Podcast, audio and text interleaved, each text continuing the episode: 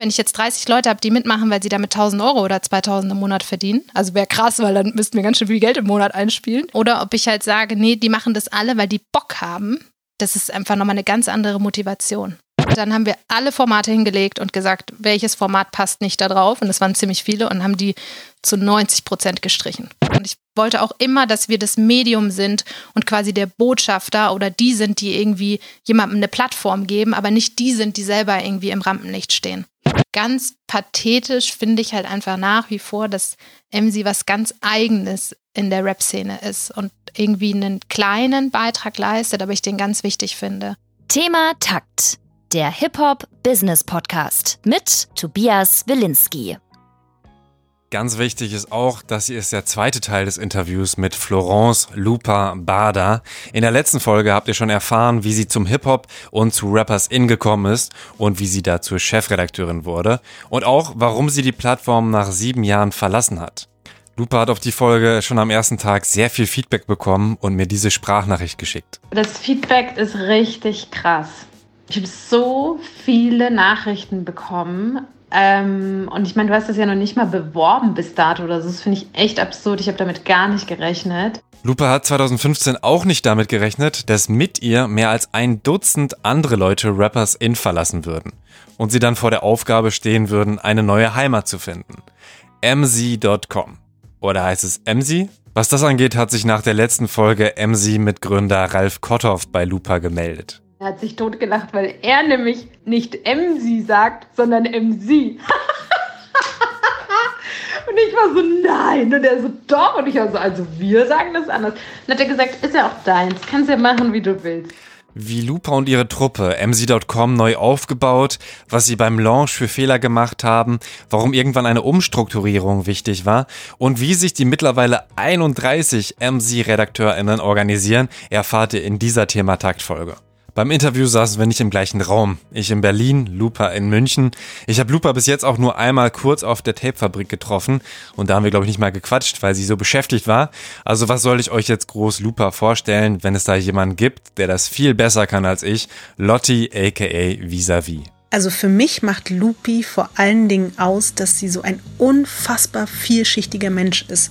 Sie hat so viele Ebenen in ihrer Persönlichkeit, da liegt so viel übereinander und untereinander versteckt, dass ich auch nach elf Jahren immer noch manchmal Dinge an ihr feststelle, von denen ich noch gar nichts wusste. Und manchmal sind das auch Merkmale, die sich vielleicht in anderen Persönlichkeiten erstmal widersprüchlich anhören, aber bei ihr passt das alles wunderbar zusammen und ergibt halt am Ende dieses besondere Bild. Also zum Beispiel, sie ist einerseits der herzlichste, empathischste, sensibelste, aufmerksamste Mensch der Welt und im nächsten Moment kann sie aber auch unglaublich durchsetzungsfähig sein und unglaublich stark und einfach genau wissen, was sie will und das auch mit einer gewissen Härte eben umsetzen. Oder auch immer wieder solche für mich absurden Momente, dass ich mit ihr im Urlaub bin und eben haben wir halt noch über irgendeinen Untergrundrapper gesprochen und im nächsten Moment sitzt sie aber da und hat eine Zeitung in der Hand und liest den Aktienteil und ich fasse mir den Kopf und denke, was ist mit dieser Frau? Aber das ist so toll, weil ich kenne niemanden, der so ist, der so viele Kontraste einerseits irgendwie in sich vereint und auch so viele besondere Interessen hat, für so viele Dinge brennt und gleichzeitig einfach immer und immer wieder mir beweist, dass er der aufmerksamste, tollste Mensch der Welt ist. Punkt. Wow. Vielen Dank, Visavi, für diese schöne Sprachnachricht. Ich hoffe, ihr seid jetzt auch alle gerührt und bereit für das Interview. Hört euch danach auch alle anderen Interviews an und abonniert den Thema Takt Podcast überall, wo es Podcasts gibt und folgt at Thema. Mein Name ist Tobias Wilinski. Viel Spaß beim Hören. Und dann habe ich mir überlegt, was macht eigentlich Emsi jetzt? Also wenn die jetzt zumachen, kann man irgendwie sich diesen Namen erkaufen oder kann man damit was machen, was auch absurd ist, aber äh, und dann habe ich Marc Leopoldseder angerufen, den du ja auch kennst, oder ihm geschrieben und gesagt, ähm, kennst du die Leute von Emsi und was machen die damit? Und hat er gesagt, ja, die haben uns gefragt, ob wir ein Magazin da machen wollen. Und habe ich gesagt, und? Und er so, ja, auf keinen Fall, weil die hatten gerade All Good gegründet. Und ähm, dann habe ich gesagt, ja, und jetzt? Und dann meinte er so, eigentlich wäre das voll das perfekte Ding für dich. Und da habe ich mir gedacht, ja, eigentlich wäre es ganz cool, frag den doch mal. Und hat der Ralf Kotthoff geschrieben. Ähm, und dann habe ich von Ralf die Nummer bekommen und meinen ganzen Mut zusammengenommen und ihn angerufen und gesagt, dass Warum ich, hat es Mut erfordert? weil ich bei sowas immer so ein bisschen mir denke, so, oh Gott, wenn das schief geht und fand den damals auch, das war ja so der, so für mich so ein, eine der großen Leute da, die seit tausend Jahren im Rap-Bereich unterwegs waren. Und dann muss ich immer meinen Mut zusammennehmen und habe da angerufen und habe halt gesagt, hallo, äh, ich bin die Lupa und ich komme hier von äh, so einem komischen Hip-Hop-Magazin und ich habe hier 15 Leute, die schreiben wollen. Ähm, kannst du dir da irgendwas vorstellen? Dann hat er gesagt, ja, finde ich ganz cool, aber ich muss dich mal kennenlernen. Und dann bin ich nach Berlin gefahren und war mit Ralf, glaube ich, irgendwie fünf Stunden Kaffee trinken, Mittagessen, alles Mögliche. Und dann hat er gesagt, ähm, wenn du mir ein ordentliches Konzept vorlegst, also ganz streng, dann äh, kann ich mir das sehr gut vorstellen, weil ähm, im Gegensatz zu den anderen Leuten, die ich im Rap-Bereich kennengelernt habe, bist du nicht so verplant. Dann dachte ich so, das ist ja toll, okay. Und dann haben wir im Januar ähm, ihm ein Konzept ausgearbeitet und sind nach Berlin gefahren zu Siebt und haben ihm das ganz professionell, es waren 80 Seiten, ihm das, ich glaube, in einem siebenstündigen Meeting vorgestellt.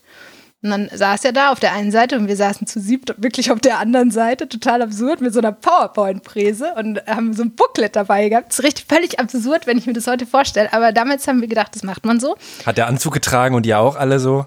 Nee, der war ganz cool und ich war total aufgeregt. Das weiß er wahrscheinlich auch gar nicht. Ich war richtig aufgeregt damals, weil ich irgendwie dachte, das muss jetzt cool werden. Das ist ein toller Name und ich finde die Firma cool und ja.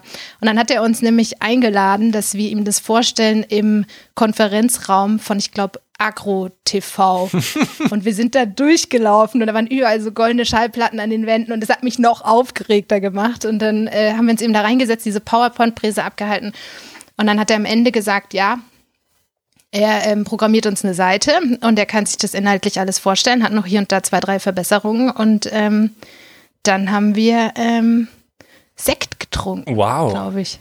Ja, und haben gesagt, okay, wir machen das. Das war krass. Und da waren tatsächlich von diesen 16 Leuten, die äh, bei Rappers sind damals mitgegangen sind, glaube ich, 14 oder 15 noch dabei. Also die sind alle mitgegangen. Wow. Ja.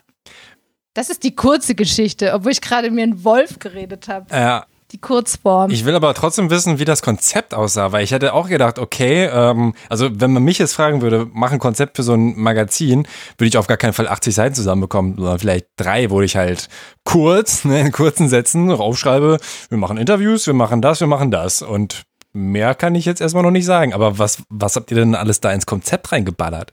Das ist ein richtiges Buch gewesen. Das war echt krass. Damit konntest du Leute erschlagen. Das war so eine richtig fette mit so, einem, mit so einer Ringbindung. Also richtig geil, ja klar.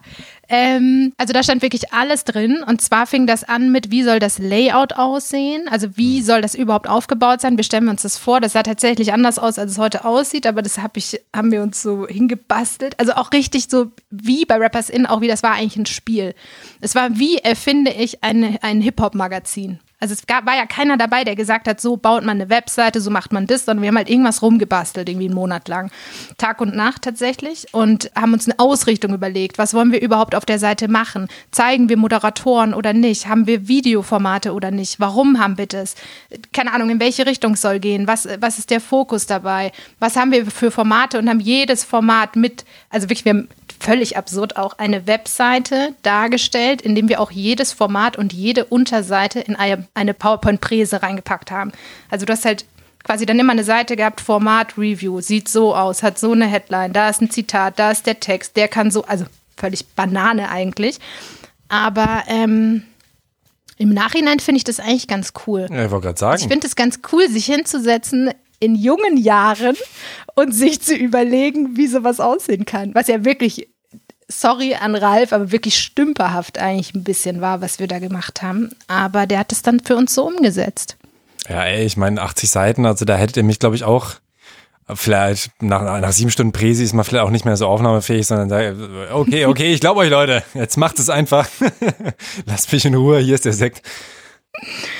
Genau, und dann haben wir ähm, angefangen, das aufzubauen, neun Monate lang. War, warum genau neun Monate? Also woher genau weißt du die, die genaue Zeit? Gab es eine Weil ich, Deadline? weil ich weiß, ja, ich weiß, dass wir am 14. oder 16. September live gegangen sind und ähm, dass wir äh, damals nämlich gesagt haben, wir wollen nicht mit einer leeren Seite online gehen.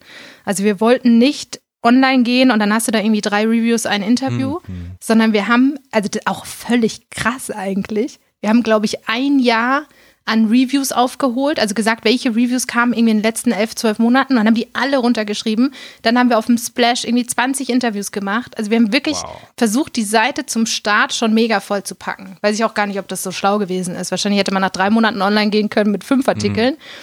Aber irgendwie, und es gibt auch keine logische, ähm, professionelle Begründung, warum wir das gemacht haben, weil wir uns halt irgendwie gedacht haben, das wäre klug. Na, an sich ist, glaube ich, schon gut, einen Katalog zu haben. Das merke ich jetzt. Also Katalog in Form von alt, älteren ähm, Medienproduktionen, die man hat. Das merke ich jetzt auf jeden Fall bei, bei dem Podcast, den ich ja hier mache, weil ähm, dadurch, dass es einfach viele, viele ähm, Interviews sind, entdecken dich halt viel mehr Leute, hören dich viel mehr Leute und das bringt dann zumindest was für Spotify-Charts. Was jetzt eine Webseite angeht, auch da ist natürlich so, wenn du den Artikel hast, dann können Leute dich bei Google finden. Ähm, zahlt jetzt vielleicht weniger dann auch noch auf so ein Zusatzding, wie über Charts wirst du noch entdeckt oder so ähm, ein. Aber an sich ist es, glaube ich, schon klug, erstmal was zu haben und Leute, die sich durchklicken können. Natürlich äh, ist äh, völlig berechtigt die Frage, ob man da vielleicht mit fünf Artikeln startet, gerade wenn damals auch noch Facebook irgendwie ja groß war und man kann dann alles besser einzeln nochmal bewerben. Das ist, glaube ich, eher das Problem, wenn man dann 20 Artikel hat, dass man eben die, die weniger gut bewerben kann, weil man die Leute dann wirklich zuballern müsste über die Social Media. Ne? Mhm. Und äh, wie war denn der Start? Warst du dann zufrieden mit dem Launch oder ähm, wie, wie sieht das aus? Gerade wenn man die Rappers-In-Zahlen kennt und das sind irgendwie zigtausend pro Artikel, ist es wahrscheinlich schon schwierig, da, sag ich mal, äh, realistische Erwartungen erstmal zu haben, oder? Mhm. Ähm, ich glaube, ich hatte gar nicht so krasse Erwartungen daran, dass wir mega die Leserzahlen haben und die haben wir ja bis heute nicht. Also wir haben ja das, was bei Rappers In war, wo du ähm, darunter irgendwie stehen hattest, äh, dieser Artikel wurde 70.000 Mal gelesen. Das, da können wir bei MC aber von träumen. Und Das werden wir auch niemals haben. Aber das war äh, auch nicht das Ziel. Also es war ja klar, ne, wir hängen an, bei MC an einem Forum dran oder hingen damals dran, das uns richtig scheiße fand und bis heute, glaube ich, auch richtig scheiße findet. Und das war natürlich schon mal ein Unterschied zum Rappers In Forum, die ja das einfach gefeiert haben. Also bei Rappers In hast du einen Artikel gepostet, der war im Forum, da haben 100 Leute geschrieben, endgeil, Kollega-Interview, was weiß ich. Bei MC ist das anders, weil wir von den Forenleuten ja überhaupt nicht gelesen äh, und nicht respektiert werden. Ähm, Warum denn nicht? Also ich sag mal, ich, ich hätte gedacht, dass das eigentlich eine gute Schnittmenge ist, weil ihr ja auch noch so, sag ich mal, die Real Keeper seid, euch wirklich für Hip-Hop, was ist Hip-Hop an sich, wie ist Hip-Hop Mhm. in Deutschland, so Diskussionskultur im Hip-Hop sind Artikel, also das sind ja wirklich Sachen, die mich als, glaube ich, richtig äh, Hip-Hop-Nerd schon durchaus äh, interessieren und die ich auch feiern würde. Ja, könnte man meinen, aber ähm, die, also ich will da jetzt auch nicht zu tief ins Detail gehen, aber als damals verkündet wurde, also da gab es noch nicht mal das Magazin selbst, sonst wurde nur gesagt, ey, es wird ein Magazin geben, haben die ja schon sämtliche Infos über mich äh, aus dem Internet rausgesammelt und sich ähm, überlegt, was das für eine Starbucks äh, trinkende, was weiß ich was, Tante ist, die da jetzt hingeht und auf ihrer Webseite ein Magazin macht und was das soll und ob Ralf noch alle Tassen im Schrank hat und vor allem, warum sie nicht gefragt wurden. Dann hat der Ralf gesagt, na ja, ihr hättet ja zehn Jahre was sagen können, warum habt ihr denn nichts gemacht? Ich glaube, da gab es keine richtige Antwort darauf. Ähm, ich bin denen auch nicht böse, ich kann es verstehen, weil wahrscheinlich ist das Forum für die, die da schreiben und seit 20 Jahren unterwegs sind, das, was für mich Emsi mittlerweile ist. Du hast so dein Wohnzimmer im Internet und dann kommt irgendein Hans-Peter und sagt, so, und jetzt mache ich hier irgendwie die Blumen auf dem Balkon und denkst dir auch, was ist das denn? Also das passt irgendwie nicht. Ich verstehe das auch voll. Aber, War schöner ähm, Vergleich, die Blumen auf dem Balkon. Da würde ich mich aber ärgern, wenn da jetzt jemand ankommt und mir einfach die schönen Blumen hinsetzt. Ja, so komme ich mir vor. Ich habe den Blumen gepflanzt und die finden das kacke. Nee, das ist ja völlig okay. Ich gehe auch nicht in das Forum rein, weil ich weiß, dass da einfach immer wieder so viel Mist auch äh, geschrieben wurde. Wahrscheinlich seit Jahren nicht mehr über mich und uns, dass ich da irgendwann keinen Bock mehr drauf hatte. Obwohl ich das ja von äh, Rappers in krass gewohnt war. Also, äh, wenn du als Frau damals in einem Hip-Hop-Forum irgendwie unterwegs warst, dann war es halt eh. Dann waren die, waren die einen dein Fan und die anderen haben gesagt, du bist mega kacke. So. Ist aber auch völlig okay. Und ähm, deswegen ignoriere ich dieses Forum seit sieben, sechs, sechs, sieben Jahren. Ja, ja, seit, seit gestartet. Komplett. Wir können ja nochmal 2007 bis 2014 war Rappers In und seit 2015 dann so offiziell äh, eben MC, aber du hast dann ja auch schon, glaube ich, 2014, war, war das schon 2014 sogar angefangen bei MC, noch nicht offiziell, ne, aber mit dem Gedanken? Nee, Anfang 2015 Ah, ja. war Mhm. das genau. Ja. Und ähm, aber um auf deine Frage zurückzukommen, wir haben uns gar nicht so viel erwartet und am Anfang waren die Zahlen echt krass gut. Also da haben wirklich von Anfang an richtig viele Leute irgendwie das gelesen und alles. Und ich weiß aber, dass ich den Lounge zu dem Zeitpunkt gar nicht so krass mitbekommen habe. Also ich fand es krass, es ist online, dir schreiben viele Leute und sagen, ey, mega, dass es das wieder gibt und ganz toll und was weiß ich. Ähm, aber an dem Tag, wo MC rauskam, fand äh, die Tapefabrik statt. Und ähm, so da hatte ich damals auch mit, mit meinen Leuten richtig viel mit äh, am Hut und war mit denen sehr verbunden und habe da auch äh, teilweise Orga mitgemacht. Und deswegen habe ich das an dem Tag gar nicht so richtig mitgekriegt, weil wir da völlig woanders waren. Da haben Leute geschrieben und du warst halt so, ja, ich muss jetzt hier mich. Ach, das war jetzt kein Plan, dass ihr gleichzeitig äh, an den Start geht, wie, wie Tapefabrik, das nee, Festival, um es nochmal zu erklären. Das war war einfach dumm. Ich dachte, du wärst dann rumgelaufen und hättest gesagt, ey Leute, geht alle online jetzt oder du nochmal auf die, irgendwie auf der Bühne so, das Plakat geht so runter und mc.com jetzt online. Nee, gar nicht. Ich weiß auch nicht, warum wir das gemacht haben. Das war einfach richtig komisch. Im Nachhinein. Damals haben wir uns wahrscheinlich irgendwas dabei gedacht. Genau, dann ging das online und dann äh, waren die Zahlen auch richtig gut und dann haben wir halt angefangen loszulegen und haben dann auch ab und an ein paar neue Leute reingeholt in die Redaktion und haben da irgendwie angefangen, so unsere kleine Welt aufzubauen. Das Team ist gestartet mit 15 festen RedakteurInnen und 11 freien Leuten. Äh, sagst du zumindest da in einem Interview. Ähm, wie sieht das denn jetzt aus? Wie viele Leute sind das? Ich glaube, damals die freien Leute ich weiß auch gar nicht, in welchem Interview du das gelesen hast. Der völlig absurd. Ich weiß nicht mal, dass ich eins gegeben habe. Tja. Also die elf freien Leute waren wahrscheinlich Leute, die uns damals irgendwelche Videos geschnitten mhm. haben oder irgendwie Beats mal gebaut haben oder sowas. Ähm, die gibt es heute immer noch. Das sind jetzt nicht die gleichen, aber es gibt immer noch Leute, die uns natürlich irgendwie unterstützen und mal ab und an hier und da irgendwie Hand anlegen. Jetzt in Corona-Zeit äh, gerade sehr wenig, weil wir gerade gar keine Videos machen. Aber eigentlich bis vor einem Jahr haben wir regelmäßig auch Videos gemacht und haben dann einen riesigen Pool an Kameramännern in ganz Deutschland und und und. Ähm, sprich, damals haben wir eigentlich mit 15 Leuten wirklich angefangen, die dazugehört haben und das sind heute, glaube ich, 31. Ach krass. Mhm. Und wie ist da die Struktur? Also klar, Chefredakteurin oder Chefredaktion, weiß ich ja gar nicht, ob da noch, noch mhm. weitere Leute drin sind. Das kann man sich schon mhm. vorstellen, die so ein bisschen mehr das Sagen haben. Oder auch CVD, so Chef vom Dienst, die Person, die dann nochmal über Artikel rüberliest oder sowas. Ist ja so ein klassisches Ding. Aber wie teilt ihr euch da auf? Also äh, ich bin Chefredakteurin, habe eine Stellvertreterin, das ist die Chrissy. Und ähm, wir beide quasi leiten alle möglichen Sachen wie irgendwelche Sitzungen und äh, ich kontrolliere auch wirklich nochmal jeden Artikel, habe jeden Samstag ein Meeting morgens von irgendwie 9 bis mal 1 bis mal 18 Uhr, wo jeder Artikel von der nächsten Woche durchgegangen wird, wo es ein Timing erstellt gibt und und und. Ähm, und wir haben Teamleiter für jedes einzelne Team. Das heißt, du hast quasi zum Beispiel das Team äh, Interview oder du hast ein Reportagenteam, ein Kommentarteam, ein Social Media Team, ein Lektoratsteam. Also es mhm. gibt quasi so eine richtige Struktur. Und ähm, die Teamleiter leiten quasi immer nochmal eigene, also quasi ihre Teams, wo die Redakteure aber manchmal auch in verschiedenen drin sind. Also es kann sein, dass ein Redakteur im Team, keine Ahnung, Interviews ist und Lektorat. So, die meisten haben nur irgendwie ein Team, in dem sie sind, aber es ist eben so aufgeteilt. Und ähm, wir haben dann jeden Mittwochabend um 20.30 Uhr eine Teamleitersitzung. Da kommen die dann zusammen und sagen, was wird nächste Woche für ein Artikel von unserem Team kommen, was für Probleme gibt was wollen wir neu machen. Wir haben uns irgendwas überlegt, wir wollen ein neues Format, der will aussteigen, wir brauchen hier einen Ersatz. Äh, die sind, keine Ahnung, können nicht so viele Artikel schreiben, wie Lupe haben will, wir brauchen noch mehr Leute und und und. Das wird da alles besprochen. Und dann haben wir alle sechs Wochen ein Meeting, das dann immer am Sonntagabend wo die gesamte Redaktion zusammenkommt. Und dann wird über alle Neuerungen gesprochen, über alles, was gut läuft, was schlecht läuft. Ja.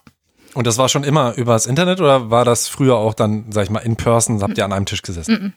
Nee.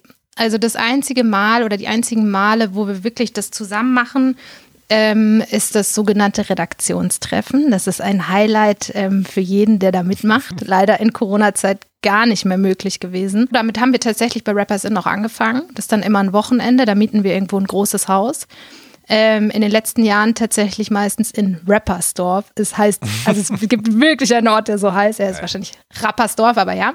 Das ist irgendwo in Bayern, im, im Nirgendwo. Und da gibt es ein mega schönes, riesiges Haus, an das wir uns ganz doll gewöhnt haben, das wir sehr lieben, wo alle reinpassen. Und dann kommen da so viele wie möglich zusammen und dann wird Freitagabend ähm, sehr viel Alkohol getrunken. Natürlich. Samstag wird gearbeitet. Da haben wir dann immer irgendwelche Workshops oder diskutieren ganz viel. Und dann wird Samstagabend nochmal bis morgens um fünf zusammengesessen und am Sonntag nach Hause gefahren. Und das haben wir auch schon am Meer gemacht, an der Nordsee. Und ähm, ja, das sind ganz viele schöne Erlebnisse. Aber das sind die einzigen Male, wo wirklich ganz viele Leute zusammenkommen. Außer ähm, klar, als wir das Ganze gegründet haben, waren wir ein Wochenende in einer Burg tatsächlich und haben uns da eben überlegt, machen wir jetzt MC oder nicht und haben uns dafür entschieden, machen wir. Und wir haben auch Meetings gehabt, jetzt viele in München ähm, vor eineinhalb Jahren, weil wir MC nochmal umstrukturiert haben. Und da haben wir uns tatsächlich irgendwie immer zu zehnt getroffen und das live gemacht und uns überlegt, okay, was soll das überhaupt für eine Ausrichtung haben? Hat das alles Hand und Fuß? Wir haben viel zu viele Formate, wir müssen die Hälfte streichen. Also das hat, glaube ich, auch nur jemand gemerkt, der sich wirklich krass mit MC auseinandersetzt, dass wir wirklich ganz viele Formate weggekickt haben und viel weniger Output haben, aber dafür in meinen Augen viel hochwertiger. Okay. Und haben auch die interne Struktur geändert, genau. Vielleicht nochmal zu der Umstrukturierung auch. Also was habt ihr dann zum Beispiel weggestrichen? Kritiken. Also Re Reviews keine meinst du? Kritik mehr bei uns, genau. Also das ist alles entfallen. Wir haben, ähm, also wir hatten ganz viele Formate auch, wo wir immer so zum Beispiel am Ende des Monats nochmal gesagt haben, das war der Song des Monats, das Video des Monats, Mhm. das bla, alles weggestrichen. Warum? warum? Jetzt kann ich dir sagen, ich habe damals mit Ralf geredet und gesagt, irgendwie finde ich das alles, hat es gerade nicht mehr so Hand und Fuß, weil wir haben immer wieder noch ein neues Format dazu gemacht und dachten uns, ach, das ist auch noch cool und der Peter will auch noch was Neues machen, dann machen wir das auch noch. Und ähm, irgendwann bin ich mit Ralf in Berlin zusammengesessen, das muss im Oktober 2019 gewesen sein und habe hab gesagt, irgendwie stört mich das, irgendwas stimmt da nicht. Und hat der Ralf gesagt, ja, ich kann dir sagen, was dich stört. MC ist ein Bauchladen. Da meinte ich so, das ist ja toll. Danke. Aber er meinte, und ich konnte es auch verstehen, er hat halt gesagt, ne, du hast halt tausend verschiedene kleine Sachen da drin. Strukturiert das mal oder fokussiert euch mal. Und dann ähm, habe ich darüber nachgedacht und habe gedacht, ja, er hat vollkommen recht. Und am Anfang habe ich gedacht, wir machen nur noch ein Format. Wir machen es jetzt, keine Ahnung, ähm, wie andere Plattformen auch. Wir überlegen uns ein krasses Format und machen das. Aber dann hätte ich wahrscheinlich mindestens 20 Leute gehen lassen müssen. Das fand ich irgendwie auch blöd. Und dann haben wir uns äh, nochmal zusammengesetzt und überlegt, okay, was wollen wir eigentlich wirklich? Und haben äh, an einem Tag ein tatsächlich mit einem Coach ein äh, Mission Statement geschrieben, Ich uns überlegt, was wir überhaupt sein wollen, ja. Und haben dann eben das äh, zusammengetragen, was wollen wir machen. Und dann haben wir alle Formate hingelegt und gesagt, welches Format passt nicht da drauf. Und es waren ziemlich viele und haben die zu 90 Prozent gestrichen. Okay. Wie, wie Ja. ist das Mission Statement dann gewesen? Boah, das weiß ich nicht auswendig. Da ging es auf jeden Fall, dass es eben, dass es eben ein Magazin sein soll, das äh, sich um gesellschaftliche, äh, sozialkritische, politische Themen drehen soll, dass es eben ehrenamtlich ist, dass es versucht, einen, einen Beitrag zur Kultur zu leisten und und und. Äh, Also eigentlich sehr, sehr oldschoolig, glaube ich. Wir wollen die Welt besser machen. Das war das Mission. Statement. Ja, Das wollen wir auch. Okay. Oder ich möchte das zumindest. Oder, oder zumindest nicht besser machen, aber einfach einen Beitrag dazu leisten, dass, ähm, dass es auch eine andere Seite im Rap immer noch gibt. Und nicht nur die, die gerade angesagt ist. Ja, ich glaube, da kämpfen ja auch einige für, aber ist natürlich immer schwierig. Ne? Also ich finde, da, da fliegen einige unterm Radar, ne? die ja halt wirklich die Musik lieben, aber einfach durch das Nischending natürlich auch schwierig irgendwie Aufmerksamkeit erfahren, weil sie sich dann eben ja um, um kleinere Sachen auch kümmern oder um Sachen, die vielleicht nicht in Deutschland so angesagt sind. Ähm, du sagst aber auch in einem Interview, ähm, ich verstehe nicht, warum bei anderen Seiten oft nur wenige Leute das Recht haben, die deutschen Hip-Hop-Medien mitzubestimmen. Ähm, was genau meinst du damit? Ich glaube, ich habe damit gemeint, dass ich ähm, ganz blöd ausgedrückt habe ich MC oder auch Rappers In damals immer ein bisschen wie so eine Art Probier- und Ausbildungsplattform gesehen. Und zwar in dem Sinne, dass wenn Leute Bock haben zu schreiben und sich auszuprobieren, die da hingehen können und da mitmachen können, also das sollte immer so ein bisschen so ein offenes Format quasi sein und lernen können. Und ähm, dann auch vielleicht nach zwei Jahren wieder gehen, weil sie dann keine Lust mehr haben oder was gelernt haben. Und ähm, das hat also ich wurde da irgendwie immer krass drin bestätigt, weil einfach ganz viele Leute durch beide Magazine gelaufen sind und da irgendwie mal drei Jahre waren und danach dann zum Beispiel zum Radio gegangen sind oder gesagt haben, jetzt will ich zu einer Zeitung gehen oder auch jetzt will ich zu hiphop.de gehen, gab es auch oder zu Juice oder was weiß ich. Und ähm, ich wollte, glaube ich, einfach nie sowas Elitäres haben, dass da nur Leute schreiben können, die besonders krass sind oder die unendlich viel Hintergrundwissen haben oder oder, sondern dass man auch Leute reinnimmt, die einfach üben wollen und mitmachen wollen und denen die Möglichkeit gibt. Und ich glaube, dass denen oft bei anderen Magazinen nicht die Möglichkeit gegeben wurde. Mhm. Gerade auch dann, wenn es ums Geld geht. Und das verstehe ich auch, weil wenn ich jetzt fünf Bewerber habe auf einen Praktikantenposten, dann überlege ich mir natürlich den Besten zu nehmen oder den, der schon Erfahrung hat und vielleicht nicht den, dem ich noch viel beibringen muss. Mhm. Und das wollte ich immer anders haben. Und was ist die Motivation von all diesen Leuten? Also kann man das überhaupt, äh, sag ich mal, runterbrechen oder gibt es da sehr, sehr viele unterschiedliche, dass sie sagen, ey, ich möchte unbedingt für euch schreiben? Mm, du meinst jetzt von den Redakteuren, die da sind, ne? Ja, oder auch die gekommen sind. Ne? Also wenn du sagst, ihr seid von 15 auf jetzt 31 äh, gewachsen, dann gab es ja viele, die sich irgendwie beworben haben und dann gesagt haben, ey, ich würde das gerne mhm. machen, aber die haben ja wahrscheinlich auch begründet, ne? Also ich glaube tatsächlich ist es oft so ein bisschen, dass man, blöd gesagt, aus dem äh, Dorf XY kommt und noch nie jemanden hatte, mit dem man sich großartig über Rap ausgetauscht hat und da hat man auf einmal Leute die auch vielleicht schreiben wollen oder die auch irgendwie diese Leidenschaft haben. Dann glaube ich, ist es ein ganz krasses, ich will mal gucken, ob ich überhaupt schreiben kann. Mhm. Weiß ich gar nicht, habe ich noch nie gemacht. Oder ähm, vielleicht auch, bevor ich mich wo bewerbe und dann wirklich abliefern muss, weil ich damit Geld verdiene, probiere ich mich mal wo aus. Also weißt du, es gibt so ganz viele so persönliche Gründe mhm. einfach. Oder auch ähm, der Grund, den ich vielleicht habe, dass man sagt, naja, ich möchte gerne was machen in der Rap-Szene, ich kann nicht rappen, ich kann nicht malen, ich kann das alles nicht. Ich will einen Beitrag leisten und zwar einen Beitrag zu, blöd gesagt, zur Kultur. Und ich glaube da irgendwie dran, dass ich da was Cooles irgendwie mit bewirken kann und wenn es nur im ganz, ganz kleinen Kreise ist und ähm, das für mich halt dann zum Beispiel schreiben. Und dann will ich mich da irgendwie in der Szene quasi mich aktiv bewegen. Könnte man auch zu einem Festival gehen und da ehrenamtlich mitmachen, gibt es ja viele Möglichkeiten, je nachdem, was man kann. Wie ähm, kann man sich denn bewerben bei euch? Gerade tatsächlich gar nicht. Echt? ja. Rigoros. Ja, tatsächlich. Ähm, also eigentlich, wir schreiben ganz oft irgendwas aus und dann ist es bei uns auf Insta zu finden und auf Facebook und und und. Normalerweise, bis Corona tatsächlich kam, haben sich immer Leute bewerben können und sagen können, ey, ich schreibe äh, Kritiken oder ich will äh, ein Interview machen oder ich will irgendwas lernen oder oder oder ich kann schon was, habe schon was gemacht und dann haben wir irgendwie geguckt, okay, in welches Team passen die, können die wirklich was und dann nehmen wir die rein oder haben die irgendwie Potenzial. Wir haben aber dadurch, durch das, was ich eben gesagt habe, diese Umstrukturierung letztes Jahr, haben wir ganz viele Leute quasi, ähm, wie es gesagt, ausgetauscht. Also sind aber welche gegangen, weil die sich vielleicht entweder nicht mehr mit dem äh, neuen Konzept anfreunden konnten oder weil ihre Formate gestrichen wurden und sie gesagt haben, ich weiß nicht, was ich jetzt noch da machen soll, mir taugt das alles nicht oder ich wollte einfach immer nur Kritik machen, das gibt es jetzt nicht mehr. Und ähm, dann haben wir eben auch ein paar Leute, dadurch auch letztes Jahr verloren, weil die einfach gesagt haben, das ist so dermaßen viel Aufwand, ich pack das nicht mehr. Ich bin jetzt irgendwie fünf Jahre älter und ich kann das nicht noch nebenbei machen. Ich habe jetzt einen Beruf oder was auch immer und bin nicht nur in Anführungszeichen Student oder nicht mehr in der Ausbildung. Und dann haben wir letztes Jahr, glaube ich, zehn oder zwölf neue Leute reingeholt. Ja, krass. Und dann war aber das Ding, dadurch, dass ähm, es Corona gab auf einmal, dass du eben nicht mehr diese regelmäßigen Treffen hattest, sondern du musstest irgendwie versuchen, das Team zusammenzubringen, nur noch übers Internet. Und das ist am Anfang wirklich richtig äh, schwer angelaufen, weil das, ne, du hast auf einmal ein Drittel des Teams kennt niemanden, weiß die Strukturen nicht, weiß nicht, worum es geht. Die anderen sind irgendwann genervt, weil sie sagen, ey, ich erzähle jetzt dem Hans-Peter zum zehnten Mal, wie es läuft, warum kann der sich das nicht merken? Oder ich habe es schon zehnmal erzählt, jetzt kommt der elfte. Und ähm, so also quasi wirklich das Team neu zu strukturieren und auch ganz viele neue Leute reinzuholen, war einfach so ein Kraftakt irgendwie nebenbei. Und mhm. das hat einfach ein Jahr gedauert. Jetzt ist es gerade richtig rund und ein richtig enges Team. Das ist total toll.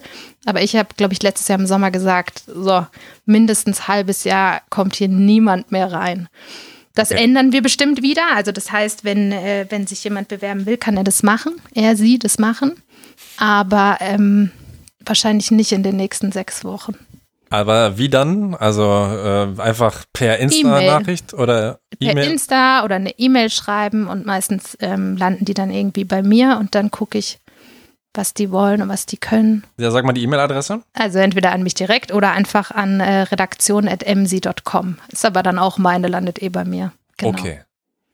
Ähm, aber was ich auch interessant finde, dass ihr eben äh, Reviews gestrichen habt, weil das ist auch, äh, was da habe ich noch äh, mit Fionn zum Beispiel im Jahresrückblick äh, vor über einem Jahr drüber geredet, dass er zum Beispiel großer Fan von Reviews ist. Ich aber er zum Beispiel sage, ich fand es immer nicht so geil und gerade in diesen in den Zeiten von jetzt ähm, höre ich mir halt schneller ein Album durch auf Spotify oder wo auch mhm. immer, als dass ich eine Review durchlese, außer vielleicht ich, ich höre ein Album, was halt fünf von fünf Sternen oder was auch immer hat. Wie war da eure Begründung? Ähm, es war einfach so, dass wir gemerkt haben, also ich sehe ja quasi bei mir im Dashboard bei WordPress jeden Tag, wie viele Leute was lesen und was ankommt. Und da ist mir einfach ganz lange schon aufgefallen, dass Reviews einfach das sind, was immer weniger Leute lesen, außer es wird irgendwie äh, riesig von irgendwelchen Künstlern auf Insta promoted. Ne? Also wenn dann Bosca schreibt, boah, da hat Emsi aber ganz schön krass was über mein Album gesagt, ist tatsächlich passiert, dann geht der Artikel um ein paar tausend ähm, Views nach oben so. Aber ähm, das Ding ist, dass entweder ich das Gefühl hatte, wir schreiben was und das taugt dem Künstler nicht, dann kriegt es auch kaum einer mit, weil er es äh, natürlich nicht promotet oder er ist sauer oder ich kriege wieder einen Anruf, dass irgendwer sagt, ihr seid total kacke und was habt ihr da gemacht? Ähm, oder das Ding ist toll und dann wird es geteilt und dann wird es auch gelesen, aber das ist dann für mich auch nicht der Sinn dahinter, dass wir nur Promo machen für die ja, Leute. Also das will ich auch nicht haben. Und ich habe einfach das Gefühl oder für mich auch die Erfahrung gemacht, dass quasi ähm, je mehr die Leute sich in den letzten Jahren daran gewöhnt haben, selber auf Spotify sich alles kurz anzuhören, desto weniger sie einfach lesen. Es interessiert mhm. keinen mehr. Ich gehe auf Spotify, höre mir drei Minuten einmal durch jedes Lied ein bisschen an, ist es mein Sound oder nicht und das war's. Und dann mhm. will ich nicht wissen, was der Hans-Peter von MC dazu gesagt hat, weil es mir wurscht, ich habe es ja selber gerade gehört und weiß, wie ich es finde. Und das hat einfach immer weniger Sinn ergeben. Und dann war das eben im Zuge der Bauchladenstreichung, war das quasi das Erste, was dem zum Opfer gefallen ist. Ja. Aber habt ihr auch dann was Neues erstellt, eine neue Rubrik zum Beispiel? Mm, wir haben zum Beispiel ähm, ein neues Newcomer-Format erstellt. Äh, das ist nur auf Insta zu finden. Das finde ich auch richtig schön. Das also ich finde, dass es ziemlich hochwertig ist. Ähm, da geht es quasi darum, dass ein Newcomer sich in verschiedenen 15-sekündigen Videos vorstellt in der Story. Und da gibt es sowas wie, er muss einen Song interpretieren, ähm, er muss äh, irgendwie einen Song von sich selber zeigen, äh, er muss auf das Wort, das ihm der Künstler davor gegeben hat, rappen und, und, und. Ja, also wir haben so ein paar neue Formate quasi erstellt. Wir haben das, äh, die Interviews äh, komplett geändert. Also es gibt alle möglichen Sachen. Es gibt auch neue Videokonzepte, die leider seit einem Jahr in der Schublade liegen okay. und warten, dass Corona vorbei ist. Also wir haben alles Mögliche wirklich neu gemacht. Okay, und wie siehst du die, die Entwicklung, sag ich mal, in den Medien auch ähm, der Ausspielwege. Also Insta hast du jetzt ja genannt und da führt jetzt ja auch kein Weg dran vorbei. Ähm, aber was äh, ist mit Facebook, was ist mit Twitter, was ist mit, keine Ahnung, Twitch oder irgendwas? Ähm, mhm. Nutzt ihr das? Siehst du da zumindest eine Notwendigkeit, dass das demnächst mal kommen müsste? Oder wie, äh, wie ist das bei euch? Also leider glaube ich, dass für MC Facebook extrem wichtig ist. Das liegt wahrscheinlich daran, dass wir einfach natürlich auch stellenweise ein Publikum haben oder eine Leserschaft haben, die schon ein bisschen älter ist, ohne das jetzt böse zu meinen, aber das ist einfach so, mhm. weil viele Leute natürlich MC kennen, die jetzt irgendwie Mitte 30, Mitte 40 auch teilweise sind. Und wir merken auch, dass ganz viele Leute, die auf unsere Artikel klicken, über Facebook auf die Artikel kommen. Ähm, wir merken auch, dass Insta, wir haben jetzt letztes Jahr das Design komplett geändert und die Sachen sind wirklich hochwertig, deswegen auch nur so mittelmäßig viel, dass das auch richtig angezogen hat während Corona. Für, also ne, natürlich immer in unserem Rahmen. Wir reden jetzt hier nicht von hiphop.de mit 500.000 Leuten auf Insta, sondern ich glaube, wir haben irgendwie 6.000 Follower so. Mhm. Aber für uns ist das viel, weil wir hatten von dem Jahr irgendwie 2.000. Ach krass, ja. Und ähm, das steigert sich einfach und da kommen auch Leute natürlich von Insta auf die Seite, aber viel weniger nach wie vor als von Facebook. Wobei wir natürlich auch auf Facebook eine viel größere Zahl an Leuten haben, die die Seite abonniert haben. Und die Leute klicken halt, ne? Und ihr habt noch den Swipe-Up noch nicht, da müsst, müsst ihr immer noch den Link im Bio schreiben, was natürlich genau. auch unpraktisch ist. Genau, absolut. Ähm, für mich ist das immer noch ein bisschen irritierend, weil ich überhaupt nicht mehr auf Facebook unterwegs bin und das deswegen immer so ein bisschen schwierig finde nachzuvollziehen. Aber anscheinend ist das wirklich in dieser Generation oder in dieser Blase oder wie auch immer wirklich der Fall.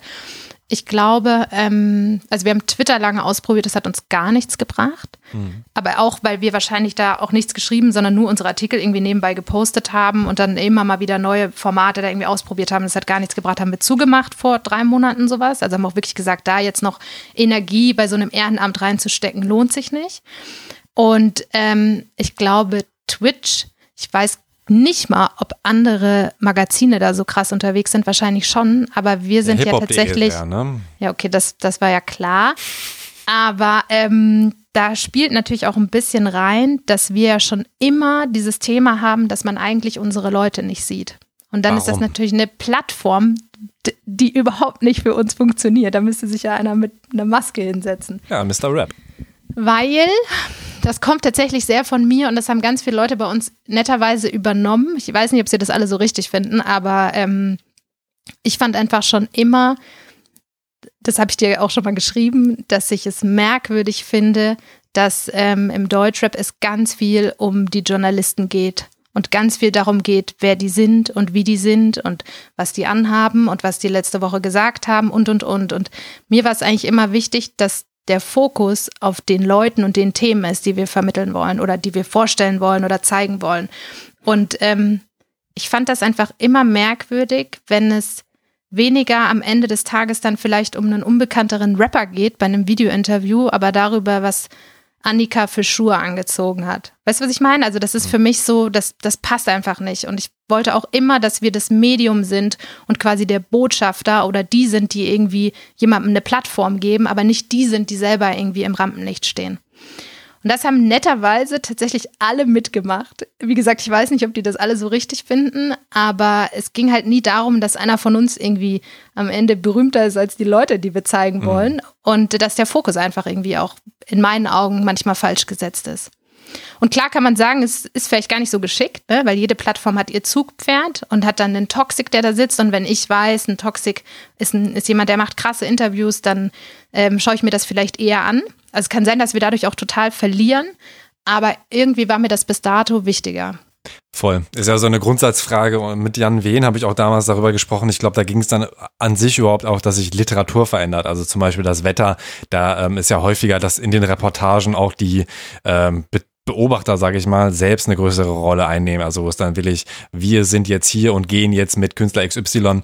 Und ich glaube auch, da gibt es kein richtig und falsch. Ich glaube, es ist schon ganz gut, wenn man das durchzieht. Also es wäre jetzt komisch, wenn es jetzt äh, ein, zwei MC-Leute gäbe, die halt äh, im Vordergrund wären und die anderen nicht, außer man möchte es halt wirklich, dass die beiden das Gesicht von MC werden. Aber ähm, an sich, denke ich mal, muss man halt sehr abwägen. Ne? Ist das jetzt cool? Ist ja bei mir auch so. Ne? Wie viel erzähle ich jetzt, dass ich auch auf dem Spice Girls Konzert war oder nicht? Ne? Ist das gerade angebracht oder will ich jetzt lieber dich reden hören? Ähm, und ich versuche da auch immer die Mitte zu gehen, weiß aber nicht, was richtig ist. Ne? Mhm, total. Ja, es ist auch einfach ein Ausprobieren und ich glaube, es ist auch einfach eine ganz krasse persönliche Sache.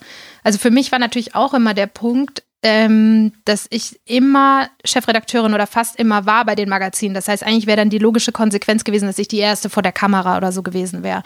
Für mich war aber das Ding, dass das ja gar nicht mein Beruf ist. Und das ist ja bei ganz vielen Leuten, die das machen, anders. Das heißt, wenn das jetzt irgendwie wichtig gewesen wäre, um damit Geld zu verdienen oder das wirklich mein Hauptjob gewesen wäre und das hätte auch nur dann Sinn gehabt, wenn ich mich vor eine Kamera stelle, hätte ich das vielleicht gemacht. Wahrscheinlich nicht, weil ich da gar keinen Bock drauf habe und da irgendwie mich auch komisch genug finde, um das nicht zu tun. Aber ähm, das heißt, es war natürlich auch immer irgendwie eine persönliche Entscheidung, das nicht zu tun.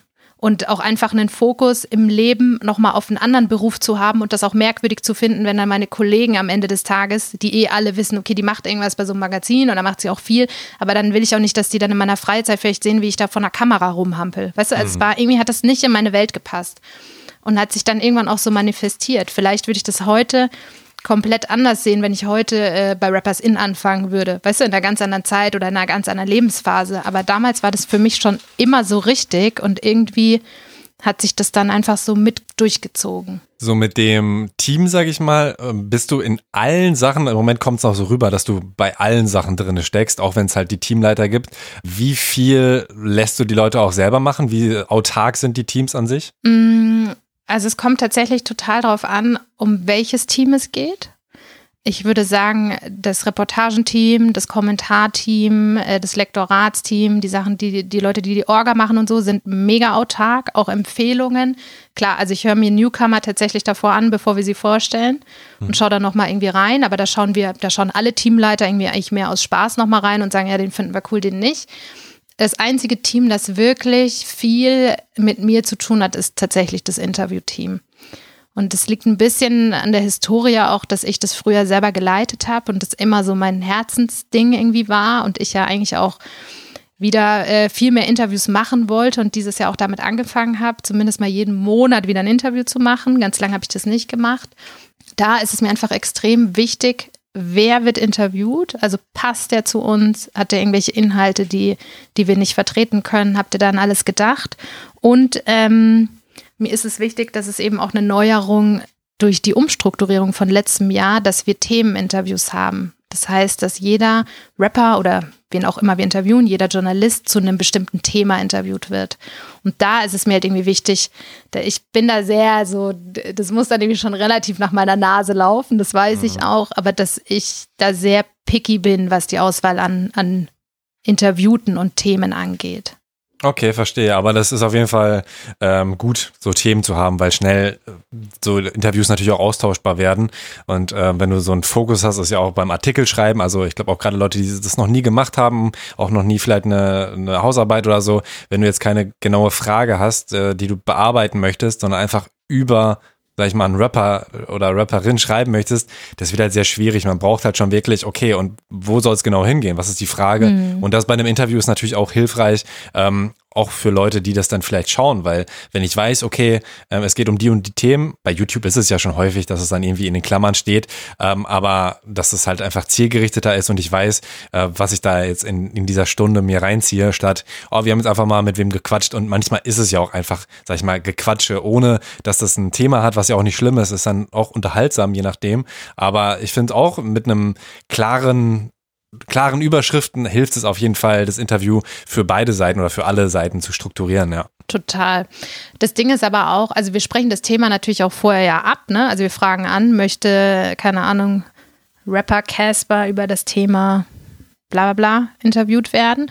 Und ähm, die Vorschläge, aber auch, das ist mir auch wichtig, kommen nicht von mir. Also ich sage nicht, so, jetzt muss mal jemand bitte Casper über das Wetter äh, befragen, sondern das kommt schon aus der Redaktion raus oder aus dem Interviewteam. Und dann sage ich, warum meistens? Und dann sagen die, weil das und das. Und dann sage ich, cool oder nee, sehe ich gar nicht. Mhm. Ja. Und da gibt es auch viele Meinungsverschiedenheiten und das ist aber auch vollkommen okay. Also ich finde es ganz wichtig, dass man da auch irgendwie diskutiert. Oder dann auch mal mir jemand erklärt, doch, Lupa, das muss so gemacht werden aus dem und dem Grund und ich dann sagen kann, ja gut, okay, dann doch. Okay, jetzt noch ein paar abschließende Fragen. Du investierst ja ziemlich viel Zeit pro Woche, 15 äh, bis 25 Stunden. Ist es immer noch so? Hast du das auch im Internet gefunden? Auch im Internet, ja. Das ist ja krass. Ähm, ich würde sagen, nee, ich würde sagen 10 bis 15 Stunden. Okay aber trotzdem noch eine ganze Menge. Ähm, mhm. Also du arbeitest ja eben auch Vollzeit. Und ähm, warum machst du das aber? Also du hast schon ein bisschen an, angesprochen, angeschnitten, aber was ist so wirklich die Motivation, so viel Zeit ähm, da zu investieren? Mhm. Also ich glaube, irgendwann hatte ich einfach das Gefühl, das gehört so dazu. Also da gab es gar nicht mehr so den krassen Grund, das irgendwie zu machen, sondern einfach, dass du das so gewohnt bist, weil du das schon immer machst. Ich meine, du musst ja überlegen, ich mache das jetzt irgendwie 14 Jahre oder so. Genau, 14 Jahre, also exakt so lange, wie du damals alt warst, als du auf dem Blumentopf-Konzert warst. Ja, ach du Schande, hast du recht. Stimmt. Ähm, ja, genau. Und wenn du das halt so lange machst, dann gehört das halt, also es gehört einfach dazu. Das ist wie, wenn du ein Kind hast, da sagst du ja auch nicht, habe ich keinen Bock mehr drauf. Also wirklich, das fühlt sich so ganz nah an. Das ist einfach so ein Teil meines Lebens. Ähm, das ist das eine. Dann natürlich habe ich das Gefühl, ähm, dass ich irgendwie eine Verantwortung auch habe einmal den Leuten gegenüber, die das machen und die das, wenn ich jetzt morgen sage, nee, ich mache das nicht mehr, dann gibt es das wahrscheinlich auch einfach nicht mehr. Also das ist so ein, so ein wichtiger Punkt. Dann sind natürlich ganz viele von den Leuten, die da arbeiten, meine Freunde. Das heißt, es ist ja auch irgendwie so, man, man macht das mit seinem eigenen Freundeskreis und es ist einfach was Schönes, irgendwie was zu erschaffen. Und ganz pathetisch finde ich halt einfach nach wie vor, dass MC was ganz Eigenes in der Rap-Szene ist und irgendwie einen kleinen Beitrag leistet, aber ich den ganz wichtig finde. Und ich auch wichtig finde, dass einfach, wenn Leute so denken wie wir oder auch diese Musik hören, die es vielleicht nicht mehr überall gibt, ne? dass man einfach eine Plattform hat, wo man das wiederfindet oder wo man sich vielleicht eher mit irgendwie identifizieren kann oder sagen kann, die Themen interessieren mich mehr als auf anderen Seiten. Mhm. Und das ist ja, auch, ist ja auch vollkommen klar für uns, dass das eben nicht Hunderttausende sind, die da jeden Tag oder jeden Monat draufgehen, sondern es ist halt einfach ein krasses Nischending eigentlich, finde ich. Wie zufrieden bist du denn mit der Entwicklung von MC? Ähm, ich war lange Zeit so mittelmäßig zufrieden und ich bin tatsächlich, seitdem wir diese Umstrukturierung gemacht haben, mega zufrieden. Mhm. Also ich merke auch, dass da, ähm, also die Leserzahlen sind irgendwie nach oben gegangen. Ich merke, dass irgendwie das Feedback cooler ist. Ich merke auch tatsächlich, so blöd das klingt, aber durch Corona, dass sich da für uns viel getan hat. Einfach weil da irgendwie, glaube ich, auch viel mehr Leute das auf dem Schirm hatten. Wir haben halt ganz viel so Aktionen auf Insta auch gemacht während Corona und irgendwie ganz andere Leute, glaube ich, damit abgeholt.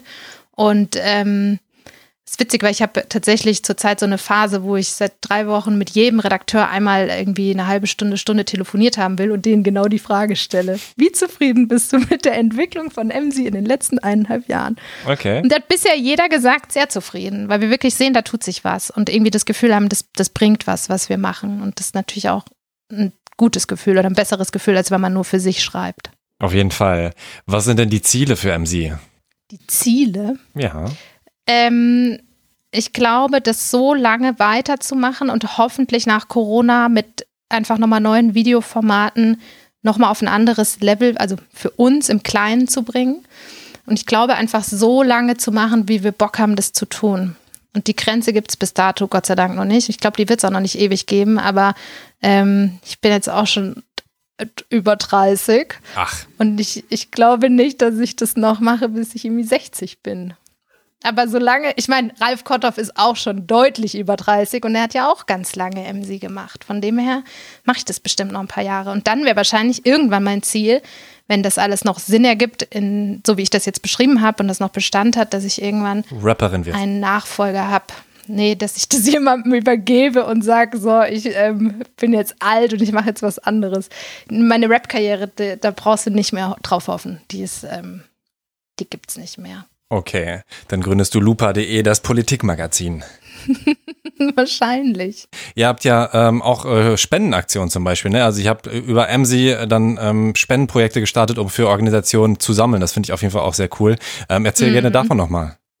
Das ist tatsächlich ein ganz wichtiger Bestandteil. Ist auch geil, dass ich das noch gar nicht erwähnt habe.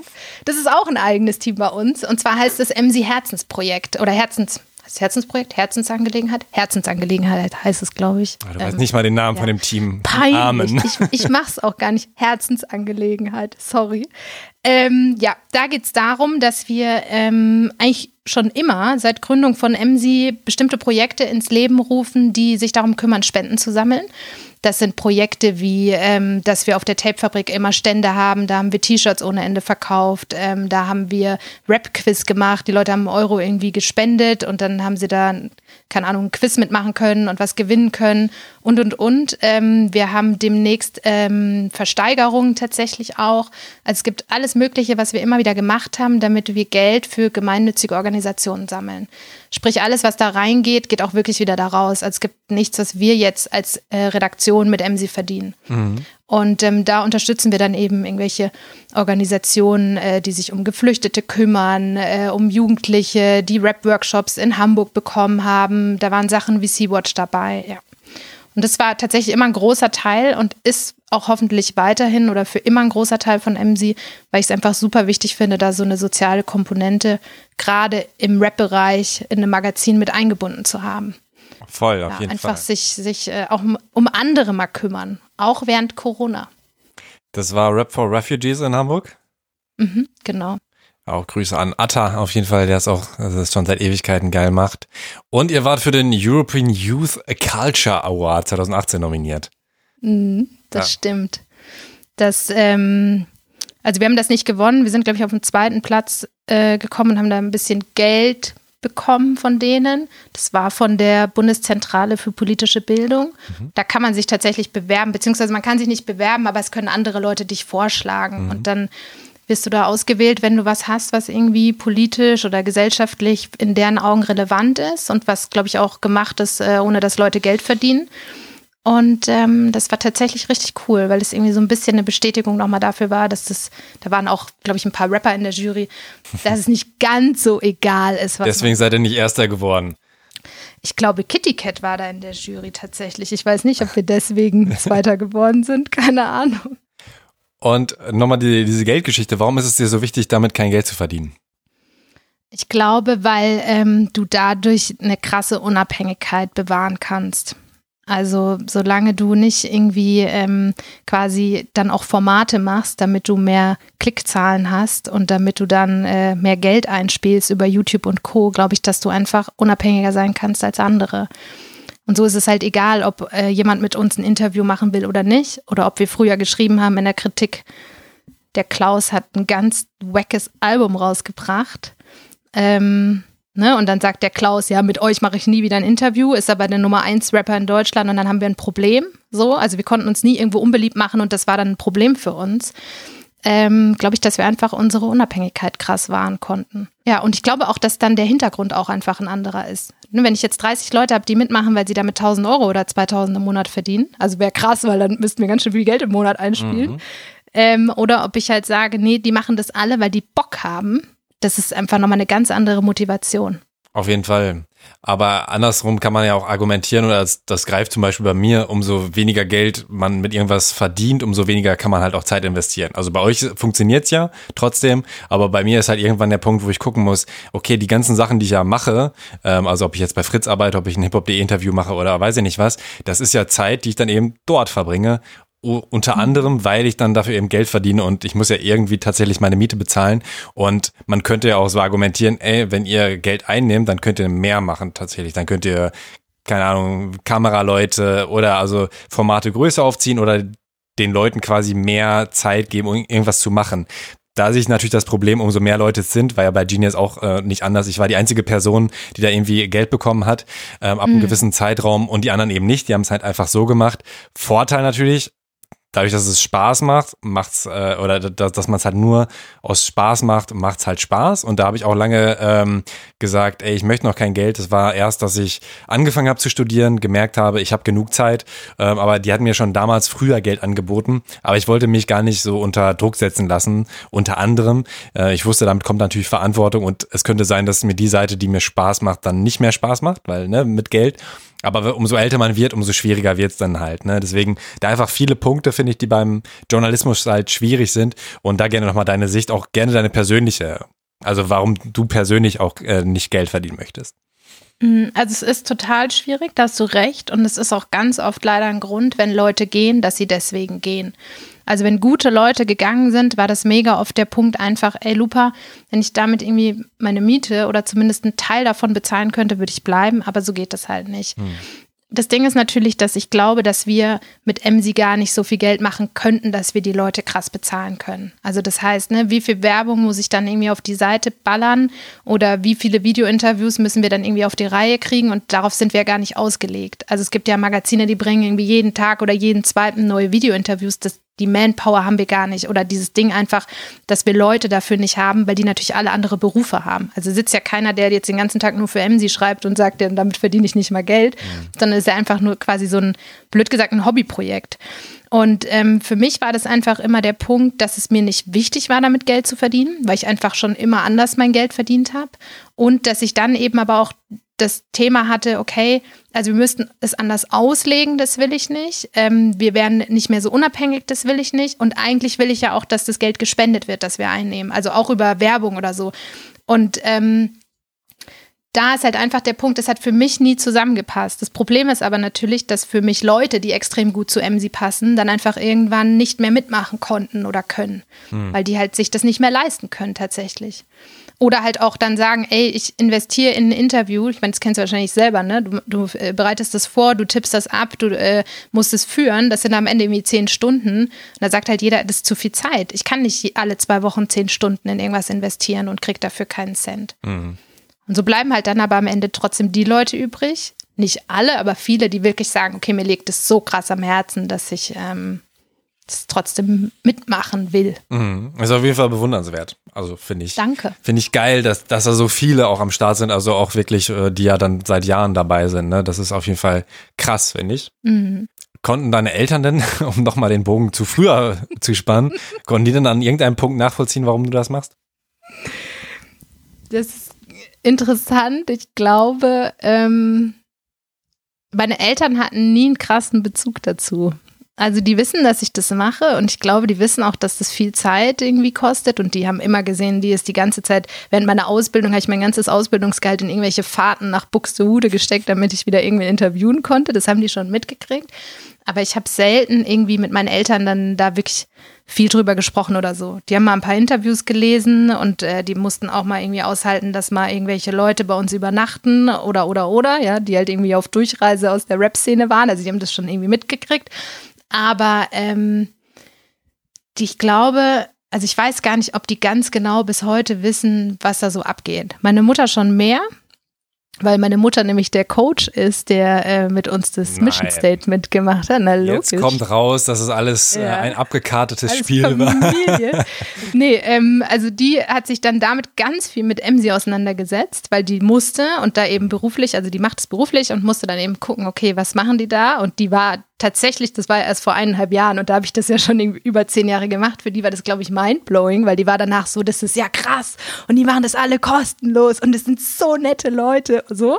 Und das fand ich cool, weil die auf einmal so einen ganz anderen Bezug und einen Einblick dazu hatte und natürlich mit uns auch einen Grundpfeiler vom Magazin erstellt hat. Das heißt, die musste ja genau checken, worum es geht und das fand sie überkrass so.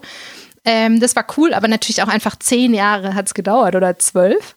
Aber es ist äh, vollkommen fein und fand ich echt cool, dass sie das auch mit uns gemacht hat und das einfach toll fand und da so eine Begeisterung für entdeckt hat. Aber ich glaube nicht, dass sie danach nochmal auf die Webseite gegangen ist und sich das jetzt großartig durchliest. Und ich glaube, mein Vater, der weiß, also meine Geschwister eher. Die wissen, ich habe ja junge Geschwister, die finden das cool und die wissen, was da abgeht und haben T-Shirts von Emsi und sowas, aber Und immer Gästeliste plus drei. Genau, aber ich glaube, mein Vater weiß da nichts mit anzufangen. Dann würde ich jetzt noch abschließend fragen, was wünschst du dir denn für die, ich sag mal, Hip-Hop-Welt für die Zukunft? Ähm, mehr gute Musik, noch mehr. Ich finde, es kommt gerade richtig viel cooles Zeug raus. Ähm, ich wünsche mir, dass ganz viele Leute während Corona ganz krasse Alben gemacht haben, die sie jetzt zurückhalten mussten. Ich wünsche mir, dass Corona vorbeigeht und dass wir unfassbar viele tolle Konzerte und Festivals wieder haben und dass vor allem ganz viele Leute nicht psychisch oder geldtechnisch, aber auch psychisch daran zugrunde gegangen sind. Ich glaube, es war echt ein krasses Jahr für Künstler und auch für Veranstalter. Und ich hoffe, dass ganz viele das überlebt haben und glaube, dass es viele nicht überlebt haben, was Festivals und so angeht. Und ähm, dass die Leute offen sind, ähm, anderen die Hand reichen und vielleicht manchmal noch mal ein bisschen sich informieren, was die Grundwerte von Rap eigentlich mal waren und wo das herkommt. Sehr schön gesagt. Und dann würde ich noch abschließend fragen, was wünschst du dir für dich? Im Rap-Bereich. Allgemein, du kannst sagen, was du möchtest. Ich wünsche mir tatsächlich, und das verfolge ich ja auch, und das wünsche ich mir richtig krass, dass ich es schaffe, trotz meiner vielen Jobs, die ich mache, ganz viele Interviews wieder zu führen. Also nicht interviewt zu werden, sondern selber Interviews zu machen, weil das tatsächlich für mich ein ganz, ganz wichtiger Bestandteil immer war, warum ich das gemacht habe und das über ein paar Jahre hinweg fast verloren gegangen ist. Und ich jetzt die letzten Monate, ich habe jetzt wieder drei Interviews gemacht und wieder gemerkt habe, oh, mir geht das Herz auf, wenn ich mich damit so befasse. Ja, das wünsche ich mir. Also ein äh, Trauminterview? Ein Interviewpartner, Partnerin? Ähm, also es gibt viele tatsächlich, die ich gerne interviewen will. Und äh, einen mache ich jetzt demnächst. Das ist Schmidt. Den finde ich richtig krass. Ich finde das ein Auf jeden Fall. überkrasser Künstler. Und da freue ich mich extrem drauf. Und ansonsten habe ich tatsächlich so viele Interviews gemacht in den letzten zwölf Jahren, dass ich das gar nicht mehr habe. Ich wünsche mir eigentlich nur gute Gespräche Hm. und äh, mit, mit guten Leuten und gute Gedanken und einen guten Austausch. Geil. Den hatte ich auf jeden Fall mit dir. Hat sehr viel Spaß gemacht. Vielen lieben Dank mir auch. Und es war sehr lang. Ja, auf jeden Fall. Wenn du aber noch was sagen möchtest, ne? Wir haben, also der, das Diktiergerät könnte noch zwei Stunden. Ähm, nee, ich will keine Werbung machen. Ich finde es schön, wenn Leute sich für Emsi interessieren und wenn nicht, dann ist es auch vollkommen okay. Wenn nicht, dann fickt euch. Genau. nein, nein. Also, Tausend Dank auf jeden Fall. Das war sehr angenehm. ja, ich danke dir. Fand ich auch. Wie ich schon in der letzten Abmoderation gesagt habe, mir hat das Gespräch mit Lupa richtig viel Spaß gemacht und ich bin auch dankbar, dass sie mir ihr erstes Podcast-Interview gegeben hat. Sie hat übrigens fast zwei Stunden lang ihr Mikro selbst gehalten, wie eine Rapperin. Respekt dafür. Folgt MC oder MC auf Insta und Facebook und lest die Artikel auf mc.com. Die sind richtig gut. Abonniert und folgt Thema Takt überall, wo es Podcasts gibt. Nehmt euch auch bitte eine Minute für eine Bewertung bei Apple Podcast. Unterstützt Thema Takt auch gerne finanziell unter thematakt.de slash spenden oder paypal.me slash thematakt. Die nächste Folge ist noch nicht aufgezeichnet, aber wird wahrscheinlich Anni von Hellal Gossip. Vielleicht erscheint vorher noch das Musikbusiness Update Mai. Im Update fasse ich immer Neuigkeiten aus der Musikbusiness-Welt zusammen. Die Updates veröffentliche ich immer am ersten Freitag im Monat. Wenn ihr noch mehr von mir hören wollt, dann gönnt euch auch den Podcast Talk This Way. Und ich war im Podcast Quatsch Pott, Pott mit Doppel-T, zu Gast beim Musiker Mütze und erzähle da, wie ich zu Thema Takt gekommen bin und wie man super erfolgreich mit Podcasts wird. Danke an Lennart, aka Tidus, der hat Lupas Audio in München aufgenommen und danke euch, dass ihr bis hierhin gehört habt. Sonnige Grüße aus Berlin, mein Name ist Tobias Wilinski, bis bald. Thema Takt, der Hip-Hop Business Podcast mit Tobias Wilinski.